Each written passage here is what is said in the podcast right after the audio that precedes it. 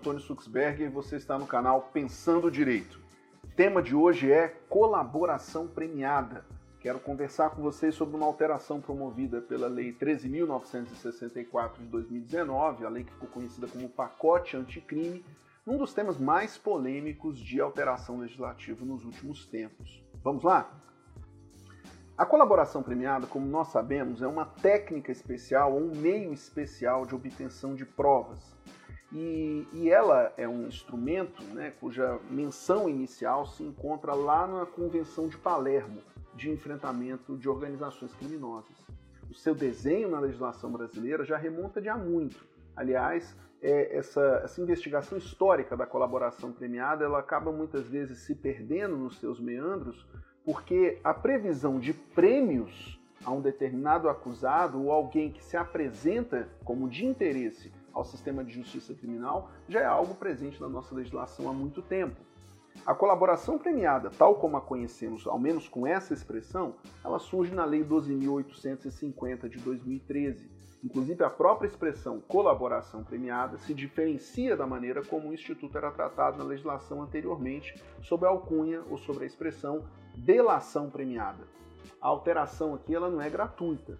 Quando o legislador nomina a colaboração premiada com essa expressão, colaboração, além de atribuir um novo nome, um novo significado a isso, bem demonstra a necessidade de uma conformação mais detalhada com a aptidão e expectativa, claro, de que se torne um instrumento mais efetivo na obtenção de provas dirigidas ao enfrentamento de organizações criminosas.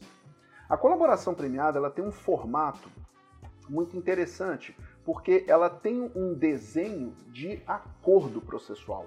É um negócio jurídico processual celebrado com um acusado ou investigado envolvido em práticas de organizações criminosas, por meio do qual ele, confesso de seus próprios atos, ou seja, confesso dos fatos que sejam imputáveis a si, venha a apresentar e indicar provas que conduzam à elucidação de outros crimes, à revelação da estrutura da organização criminosa, ou seja, fatos que não seriam alcançáveis sem a participação desse integrante da própria organização criminosa.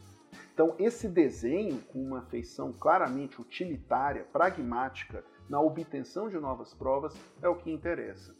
Eu sempre gosto de destacar que o desenho normativo da colaboração premiada ele não se refere propriamente à novidade na inserção de provas dentro do processo.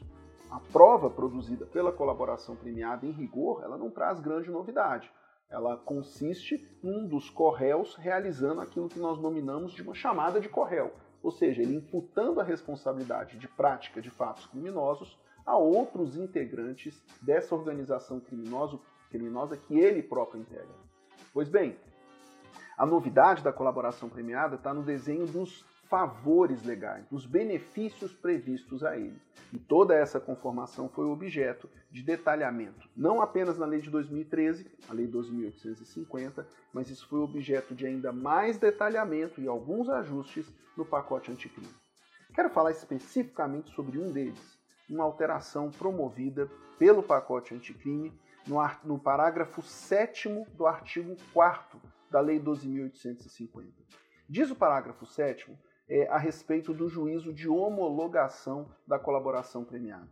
Ou seja, o acordo celebrado na colaboração premiada pelo Ministério Público e colaborador, ou contratativas iniciadas pela autoridade policial, delegado de polícia, mas lembrando aqui, né, é preciso um afinamento institucional entre delegado de polícia e o membro do Ministério Público, sob risco do acordo ficar descoberto em juízo, caso não ocorra que a aquiescência, concordância ou participação do membro do Ministério Público, ele é formalizado e todas as suas tratativas são realizadas com o colaborador sempre e sempre assistido por seu advogado, sempre assistido por seu defensor. A lei é, é 13.964 ela trouxe detalhamentos sobre o que é que sejam os inícios, o início das tratativas, a formalização de um termo de confidencialidade, enfim, todo um caminho procedimental de formalização da colaboração premiada. E encerrada essa procedimentalização inicial, celebrado esse acordo, esse acordo é submetido à homologação do juízo. É sobre isso que eu quero falar.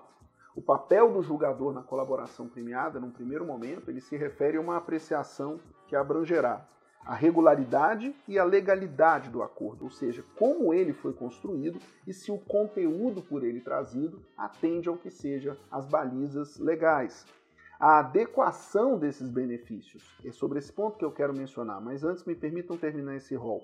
É a adequação dos resultados dessa colaboração, ou seja, o juízo que inclusive informa a celebração do acordo em si, e ainda a voluntariedade dessa manifestação, ou seja, um colaborador ciente e cioso das responsabilidades que assume quando celebra um acordo dessa natureza.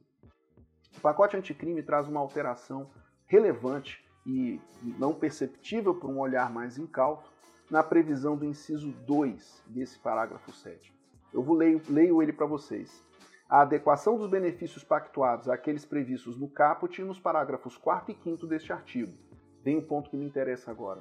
Sendo nulas as cláusulas que violem o critério de definição do regime inicial de cumprimento da pena do artigo 33 do Código Penal, as regras de cada um dos regimes previstos no Código Penal e na Lei de Execução Penal, e os requisitos de progressão de regime não abrangidos pelo parágrafo 5 deste artigo esse palavrório todo do, do, do inciso, ele pode ser resumido da seguinte maneira: não é possível, na colaboração premiada, que o acordo flexibilize as disposições impostas ao juiz na aplicação da pena. É dizer, o juiz pode, na colaboração premiada, reduzir o quantum de pena. Ele pode até mesmo alcançar o perdão judicial. Isso é tema para um outro dia de conversa. Mas veja que interessante ele não poderia prever, em atenção ao que estabelece o acordo, a possibilidade, por exemplo, de que alguém venha a cumprir uma pena superior a oito anos em regime aberto, porque, afinal de contas, as disposições do Código Penal, no seu artigo 33, estabelecem, entre outros pontos, que o regime fechado é mandatório nas, nas condenações superiores a oito anos, que o regime semiaberto é mandatório nas condenações superiores a quatro anos, ou seja, vou até usar uma expressão em inglês aqui. O nosso código estabelece imposições mandatórias de fixação da pena. No direito comparado, a gente chama isso de mandatory guidelines ou sentencing guidelines.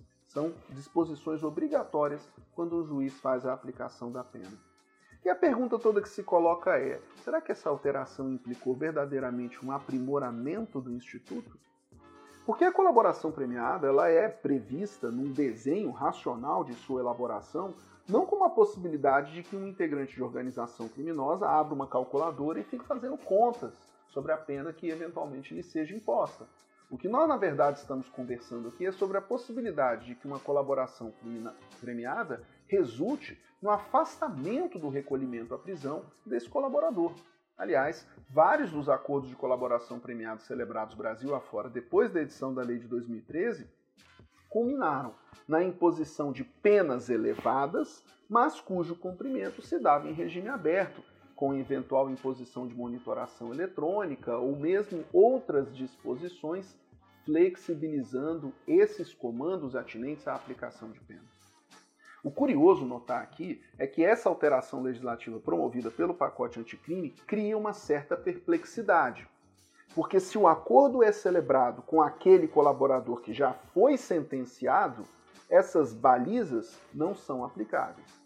Se você celebra uma colaboração premiada com um colaborador que sequer ainda foi denunciado, é possível até mesmo deixar de ofertar a ação penal. Agora, no, na, no grosso das situações, o legislador estabelece limitações que acabam por frustrar o que seja a própria finalidade da construção do acordo. Ou seja, um benefício que torne atraente a um integrante da organização criminosa que ele então traga informações e notícias de provas de eventual revelação da estrutura, é, recuperação de bens ou responsabilização de outros participantes. Esse tema foi objeto de uma decisão recente do STJ, no Superior Tribunal de Justiça, por meio de sua corte especial. Um caso muito interessante, decidido no dia 5 de outubro do ano passado, coincidente inclusive com o aniversário da nossa Constituição, quando o STJ decidiu esse tema, e eu me refiro aqui ao agravo regimental nos embargos de declaração da PET 13.974, o, o STJ tinha diante de si um pedido de homologação de colaboração premiada. que havia sido recusado justamente porque, nos termos do acordo, havia a flexibilização dessas regras gerais de aplicação de pena. E aí, curiosamente, o que, que o STJ decide nesse caso? Ele decide que a autonomia negocial das partes deve se sobrepor ao que seja o regime mandatório de fixação de pena previsto no Código Penal. Ou seja, as partes, na construção do acordo de colaboração premiada, poderiam sim fixar termos que autorizariam ao juiz, na aplicação da pena, afastar esses dispositivos de fixação mandatória e observância, não apenas do regime aplicável, mas também das próprias regras do regime aplicável. Nós temos a moldura legal, regime fechado, semiaberto e aberto. Nós temos as disposições dos estabelecimentos onde esses regimes são cumpridos.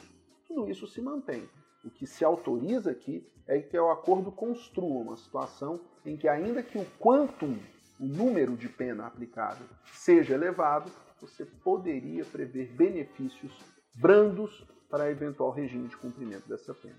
Isso torna o acordo, claro, mais atrativo e, evidentemente, permite as situações de enfrentamento de macrocriminalidade a construção da possibilidade de, enfim, se desvendar tais situações.